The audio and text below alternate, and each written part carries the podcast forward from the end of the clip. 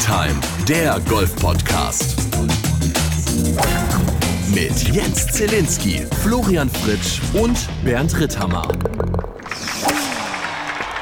Hallo zusammen, da sind wir schon wieder. Wieder ist eine Woche rum. Hier ist euer Nummer 1 Golf-Podcast für die Dachregion. So haben wir das letzte Woche gemeinsam, gemeinschaftlich beschlossen und getauft.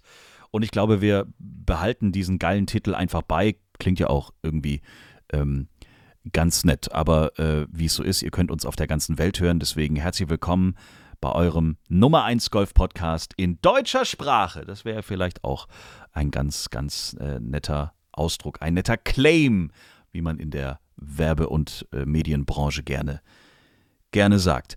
Bernd schaltet sich hoffentlich gleich auch dazu. Der sucht in Kapstadt in seinem Hotel gerade noch das Internet. Das ist irgendwie verloren gegangen, aber sobald der eine Verbindung zu uns hinkriegt, wird er sich gleich äh, dazugesellen. Flo, Flo ist heute nicht dabei und vielleicht habt ihr es auch in seinen Social Media Kanälen schon ähm, gelesen. Flo's Papa ist heute verstorben. Dementsprechend gibt es natürlich heute viel Wichtigeres als diese Podcast-Aufnahme. Von dieser Stelle an dich, lieber Flo, an deine ganze Familie, unser herzlichstes Beileid, viel Kraft und ähm, ja, wir hoffen, dass du spätestens bei der übernächsten Folge dann vielleicht wieder mit uns hier über den schönsten Sport der Welt sprechen kannst. Das ist nicht easy und das ist auch nicht einfach jetzt auch für uns jetzt hier die Aufnahme irgendwie zu machen.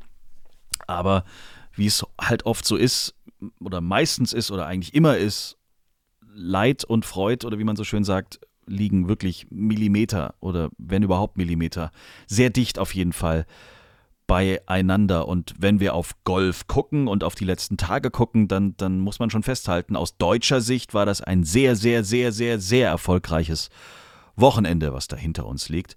Ähm, auf der Europäischen Ladies Tour hat Esther Henseleit äh, zum zweiten Mal die Magical Kenya Ladies Open gewonnen. Herzlichen Glückwunsch, liebe Esther. Großartig. Der nächste Turniersieg auf dem Zettel. Und auf der DP World Tour, da gibt es aber auch nichts zu meckern. In den Top 42 ganz oft die deutsche Fahne vertreten. Äh, ganz vorne Hurley Long feiert sein bestes Karriereergebnis auf der DP World Tour. Geteilter Dritter mit einer Minus 16, das ist der persönliche Rekord. Max Kiefer und Marcel Siem auch in den Top 10, geteilte Neunte. Yannick Paul, geteilter 33. auf der DP World Tour diese Woche. Und Sebastian Heisele, ein geteilter 42. Platz. Also das kann sich aus deutscher Sicht aber mal, hallo, mal richtig sehen lassen. Aber einer hat auf der Challenge Tour den Number One Place und zwar vier Tage lang verteidigt. Boogie Free hat er das Ding nach Hause gefahren und das freut uns wirklich mega, mega. Und ich, ich, sorry, Alex, das fangen wir jetzt einfach ohne den Bernd an. Da muss, muss er jetzt einfach durch. Das, das tut mir sehr leid. Auch und ebenfalls aus Kapstadt nun zugeschaltet. Er hat das Internet gefunden. Der Turniersieger von gestern in dem Fall, in eurem Fall von letztem Sonntag. Turniersieger auf der Challenge Tour. Ohne einen einzigen Bogey auf der Karte hat er das Ding gestern und vorgestern und vorvorgestern und am Donnerstag so richtig gerockt beim Dimension Data Pro M. Sein dritter Titelgewinn auf der Challenge Tour und am Ende entscheidet ein Birdie auf der 18 das wirklich enge Titelrennen, aber darüber können wir jetzt mit ihm nochmal ganz persönlich sprechen. In the house, ladies and gentlemen, the officer, Alexander Knappe. Herzlichen Glückwunsch zum Turniersieg, mein Lieber. Ja, danke Jens. Vielen, vielen Dank. Ähm, ja, freut mich, dass ich mal wieder bei euch sein darf. Ähm, ja, bin ganz happy. das glauben wir dir, Gottes Willen. Hast du denn schön gefeiert? Erzähl mal ein bisschen. Ja, also dieses Dimension Data Pro M, das äh, habe ich jetzt, glaube ich, zum fünften Mal gespielt und ich wohne immer bei Neil Bernhardt. Äh, der hat ein Haus dort, der ist auch selber Profi. Und es ist so ein Ritual geworden, dass wir immer am Sonntag, am letzten Tag vom Dimension Data, ähm, ja, einen großen Grillabend machen. Und das sieht dann so aus, dass er morgens um 5 Uhr aufsteht, ähm, den Smoker anmacht und Brisket, das ist so eine große, ich glaube, das ist Schulter, vom Rind mhm. ähm, da reinlegt, das smoked 15 Stunden lang und dann irgendwann kommen die Rips noch dazu, die gehen glaube ich 10 Stunden. ähm, Spare Ribs. Und äh, ja, es ist dann immer ein Festessen und äh, wir trinken dann auch immer noch ein. Und ja, dieses Jahr war es ganz besonders, weil ich gewonnen habe. Und es waren so 30 Leute da und es war einfach traumhaft mit, äh, ja, mit den ganzen Freunden, Bekannten, die ich da unten habe. Einfach eine schöne Zeit abends zu haben. Und ich dachte, ich würde mich ein bisschen betrinken, weil ich habe letztes Mal gesagt, nach meinem letzten Sieg, das ist ja ein bisschen her, äh, den habe ich nicht genossen. Und dann irgendwann ich, ist mir aufgefallen, das musst du eigentlich mal genießen.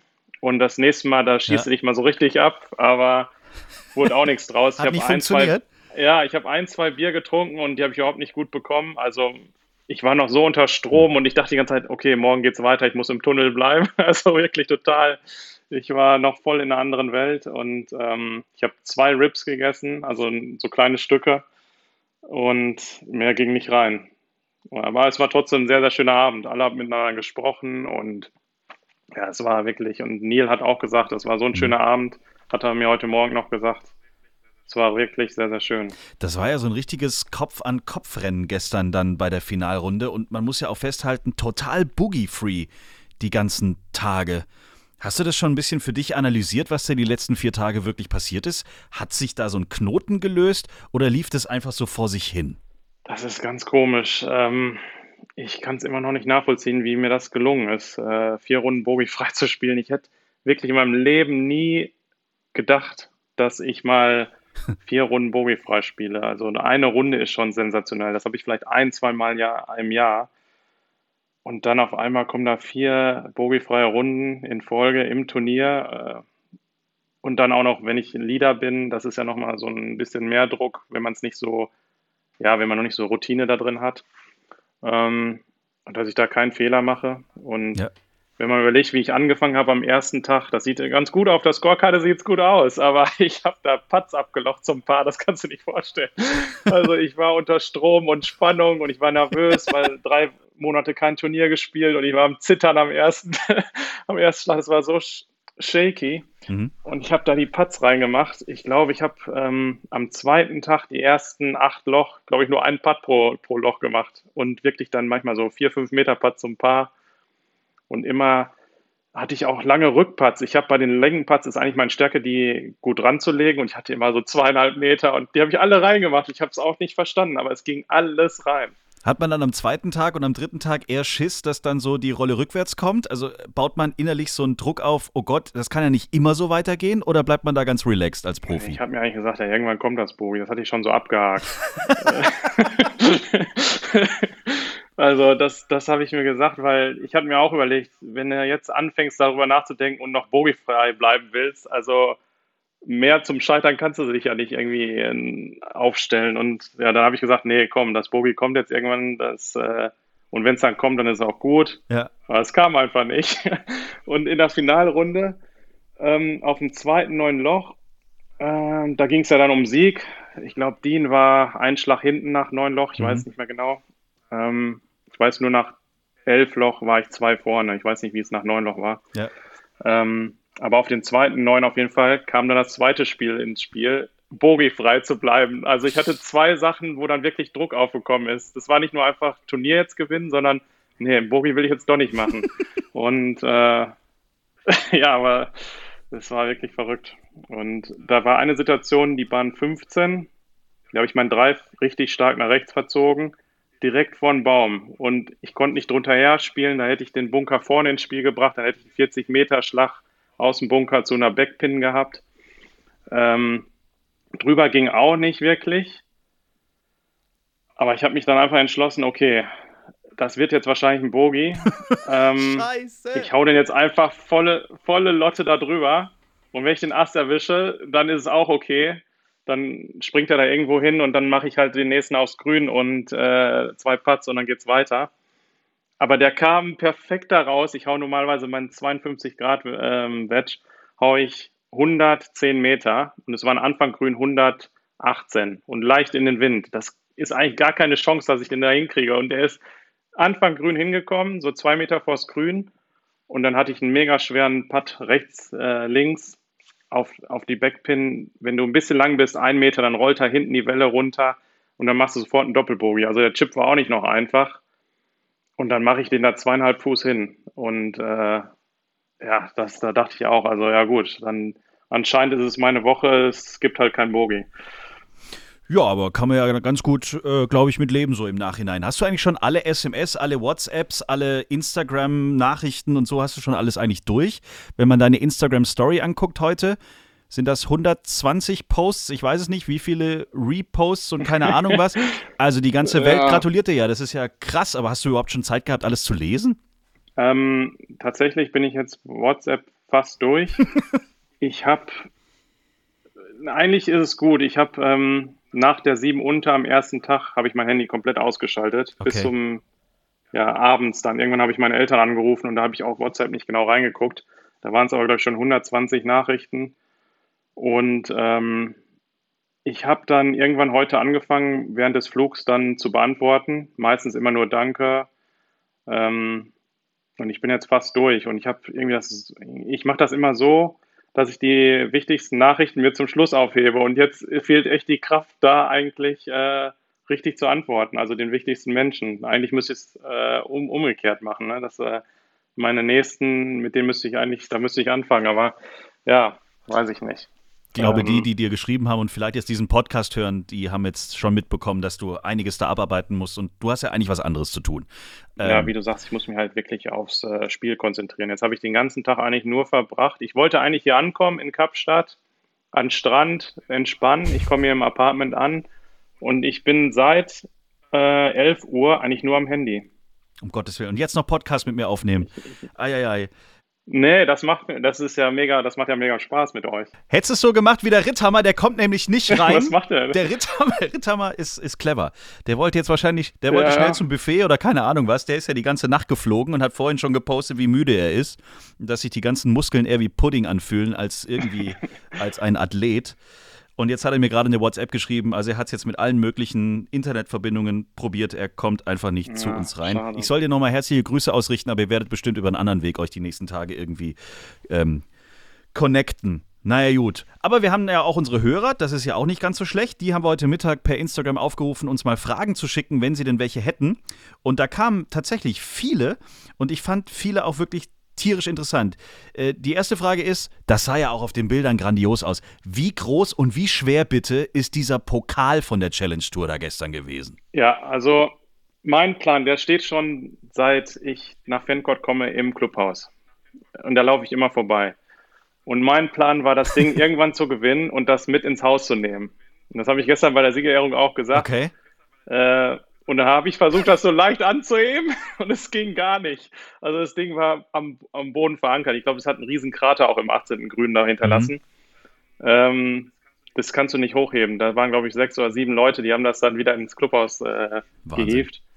Aber meine Jungs und ich, wir haben den Plan, dass, äh, wenn ich jetzt nach drei Wochen zurückkomme nach Fancourt, dass wir uns heimlich ins Clubhaus irgendwie reinschleichen und das Ding rausziehen und ins Haus stellen für ein oder zwei Tage weil das war schon der Plan.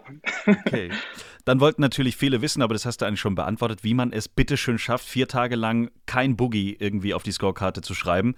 Das hast du ausführlichst ähm, erklärt. Und dann fällt natürlich vielen auf, du spielst Nike-Schläger und der informierte Golfspieler hat irgendwann vor ein paar Jahren mitbekommen, die machen doch gar keine Schläger mehr. Ganz viele wollten von uns oder von dir jetzt in dem Fall wissen, wie schaffst du es, dass diese Schläger nicht irgendwann kaputt gehen?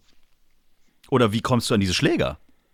Ja, ja, das ist eine, das ist eine gute Frage. Ne? Ähm, ja, also ich, ich liebe diese Eisen ähm, und ich habe bis jetzt nur zwei Firmen, ich will jetzt die Namen nicht nennen, mhm. äh, kennengelernt, die ein ähnliches Gefühl haben.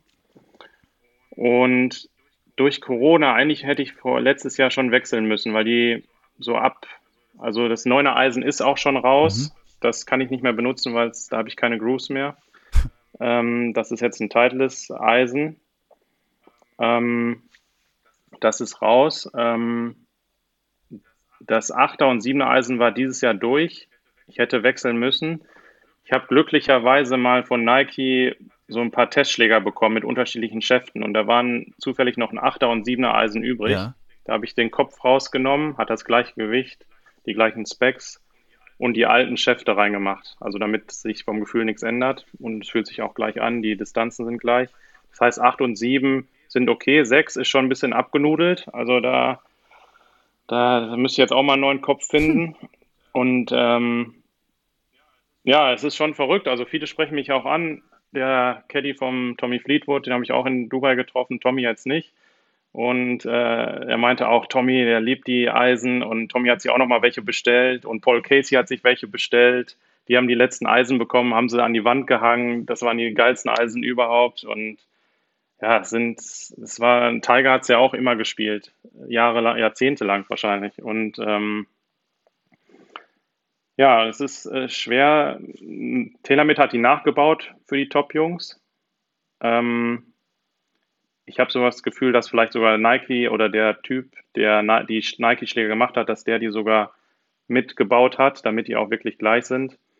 Ähm, aber der, an die komme ich nicht. Ich habe TaylorMade gefragt. Ähm, die wollen die nur an die Top-Spieler rausgeben und ähm, ja, äh, da bin ich vielleicht jetzt halt noch nicht der Top-Spieler. Ähm, sonst würde ich die wahrscheinlich dann spielen.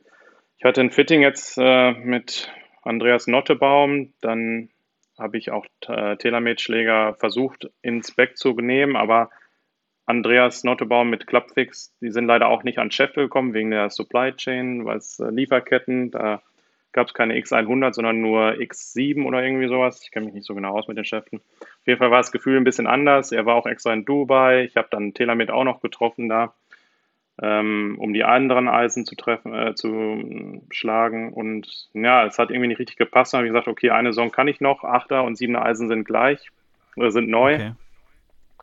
Und ähm, deswegen habe ich es jetzt noch im Back. Aber die müssen halt irgendwann raus. Ich habe noch eine, eine Chance, die zu bekommen über den ja, Nike-Schlägerbauer damals. Ich glaube, er heißt Mike oder Tom weiß es nicht genau. Der hat mir meinen ersten Satz mal gebaut in ähm, Fort Worth, Dallas. Das war das Nike Headquarter. Der hat die Sachen von Nike übernommen, als sie aufgehört haben und hat jetzt eine eigene Firma gegründet. Da müsste ich aber, glaube ich, dreieinhalbtausend oder sowas zahlen für den Satz. Ähm, die sind halt handgemacht. Ähm, aber er würde sie mir nachbauen. Da muss ich halt jetzt noch gut spielen, dann kann ich mir die wieder leisten. Und äh, ja. Du, das ist manchmal ein ganz gutes Omen. Wir hatten hier schon Sophia Popov vor anderthalb Jahren oder vor zwei Jahren oder so, oder schon ein bisschen länger her. Die hat damals überlegt, ob sie sich ein Peloton-Bike kauft und hat dann so ähnlich gesprochen wie du und gesagt, das kostet 7000 Euro oder was, ich weiß nicht, oder dreieinhalb oder 4000 Euro oder was. Weiß nicht, ob sich das so lohnt. Und ein paar Wochen später war der Major-Sieg in der Tasche und ich glaube, jetzt kann sie sich schon das ein oder andere leisten. Also, wenn du jetzt quasi bei uns sagst, also das wäre geil, wenn, da müsste ich jetzt noch ein bisschen gut spielen und so, vielleicht ist es ein gutes Oben und so und dann passiert das von selber. Also, es ist jetzt kein Versprechen, aber ich hoffe es für dich und ich wünsche es dir auch, dass das genau in diesem Sinne weitergeht. Ähm, nächste Frage vielleicht, die ich, die ich auch cool fand. Würdest du den Turniersieg vom Wochenende gegen ein Ass wie von Sam Ryder beim TPC in Scottsdale tauschen wegen der Stimmung?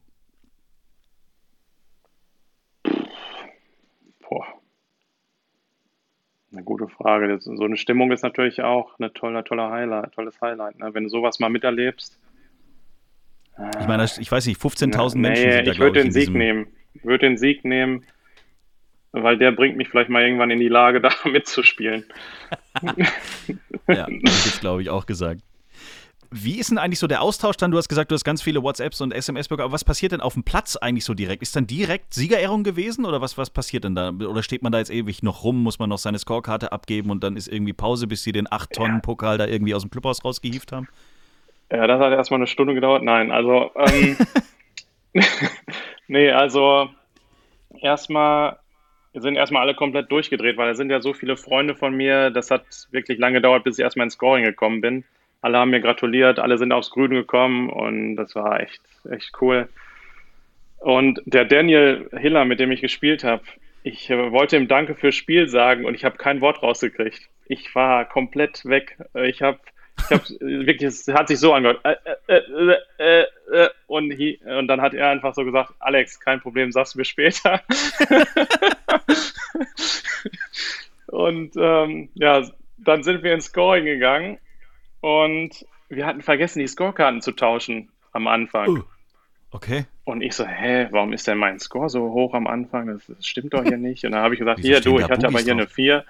Warum hat er denn so viel Fehler gemacht? Und dann ist uns aufgefallen nach drei Loch, als wir verglichen haben, oh, äh, wir haben die Scorecard nicht getauscht. Und dann mussten wir nochmal alles neu schreiben. Das hat alles ein bisschen gedauert. Dann alle waren durcheinander beim Scoring auch. Die Linda, die hat sich auch verzählt. Das macht die eigentlich nie. Die ist so souverän und die hat sich auch noch verzählt und dann mussten wir alle lachen und ja, und dann äh, weiß ich auch nicht, dann kamen noch alle Caddies von Fancourt, dann bin ich nicht mehr zum Grün gekommen und ja, es hat ein bisschen gedauert. Und dann hat auch die TV, äh, die ähm, Fernsehleute haben gesagt, jetzt komm mal langsam, äh, wir müssen mal hier im Fernsehen im Programm bleiben.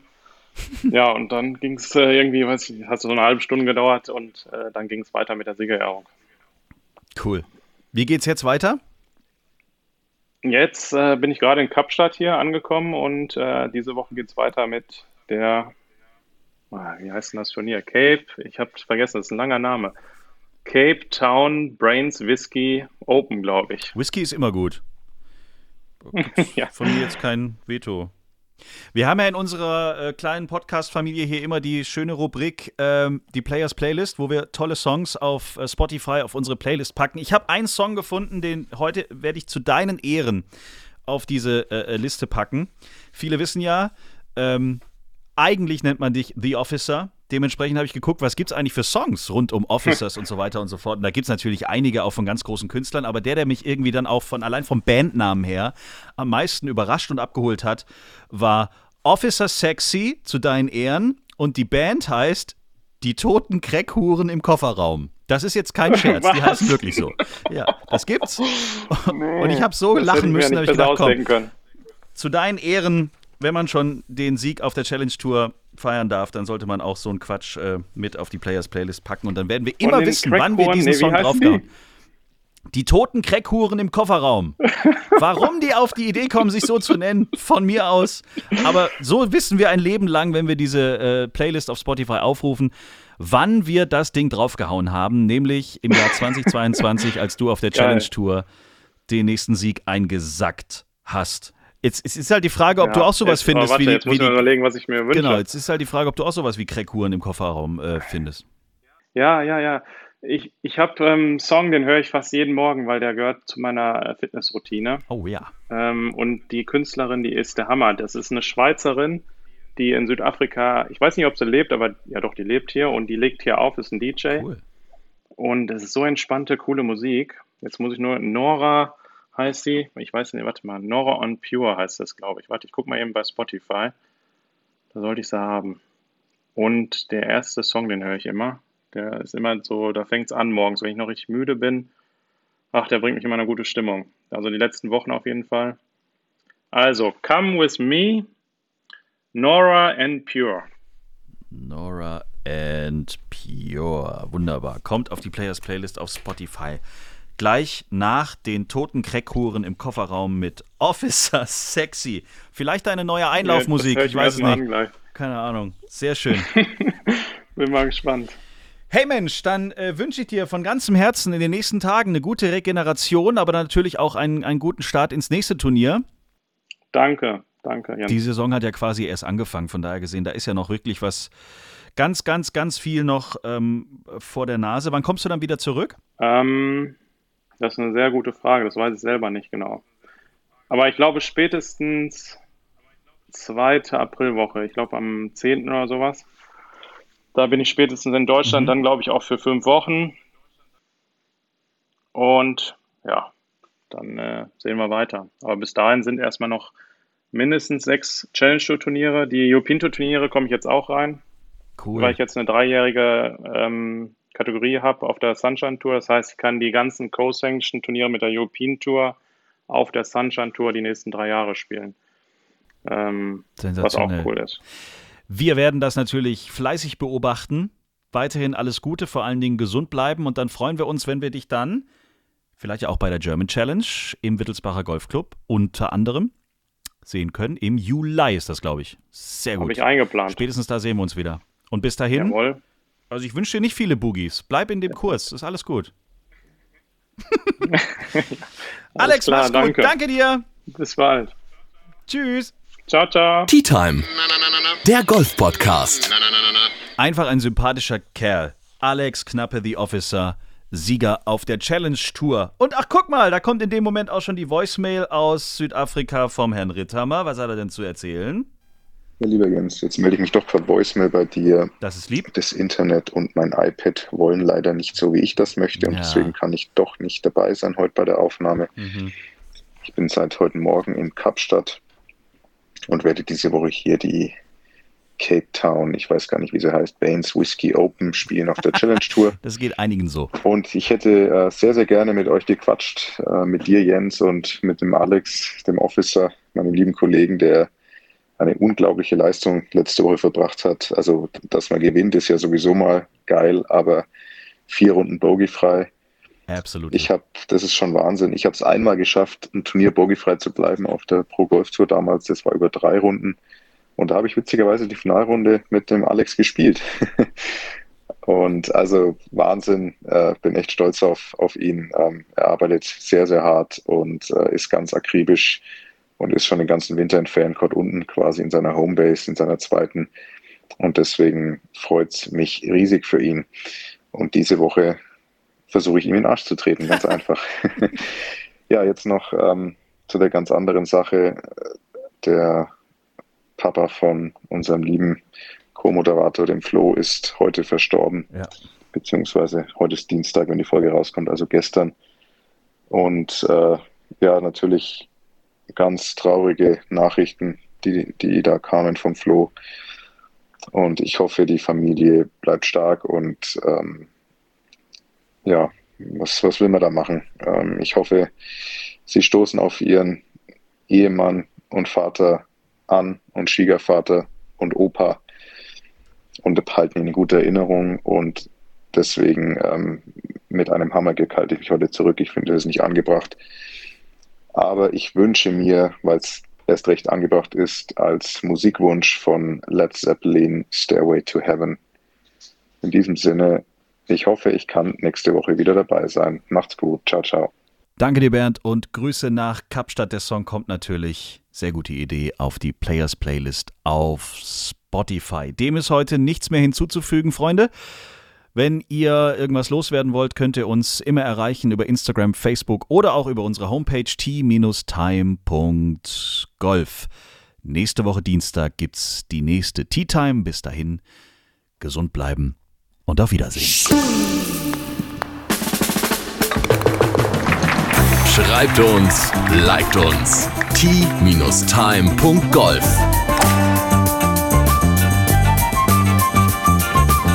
Tea Time, der Golf-Podcast. Auch auf Facebook und Instagram. Tea Time. Tea Time ist eine Produktion von Pot Ever. Infos und noch mehr spannende Podcasts gibt's auf potever.de.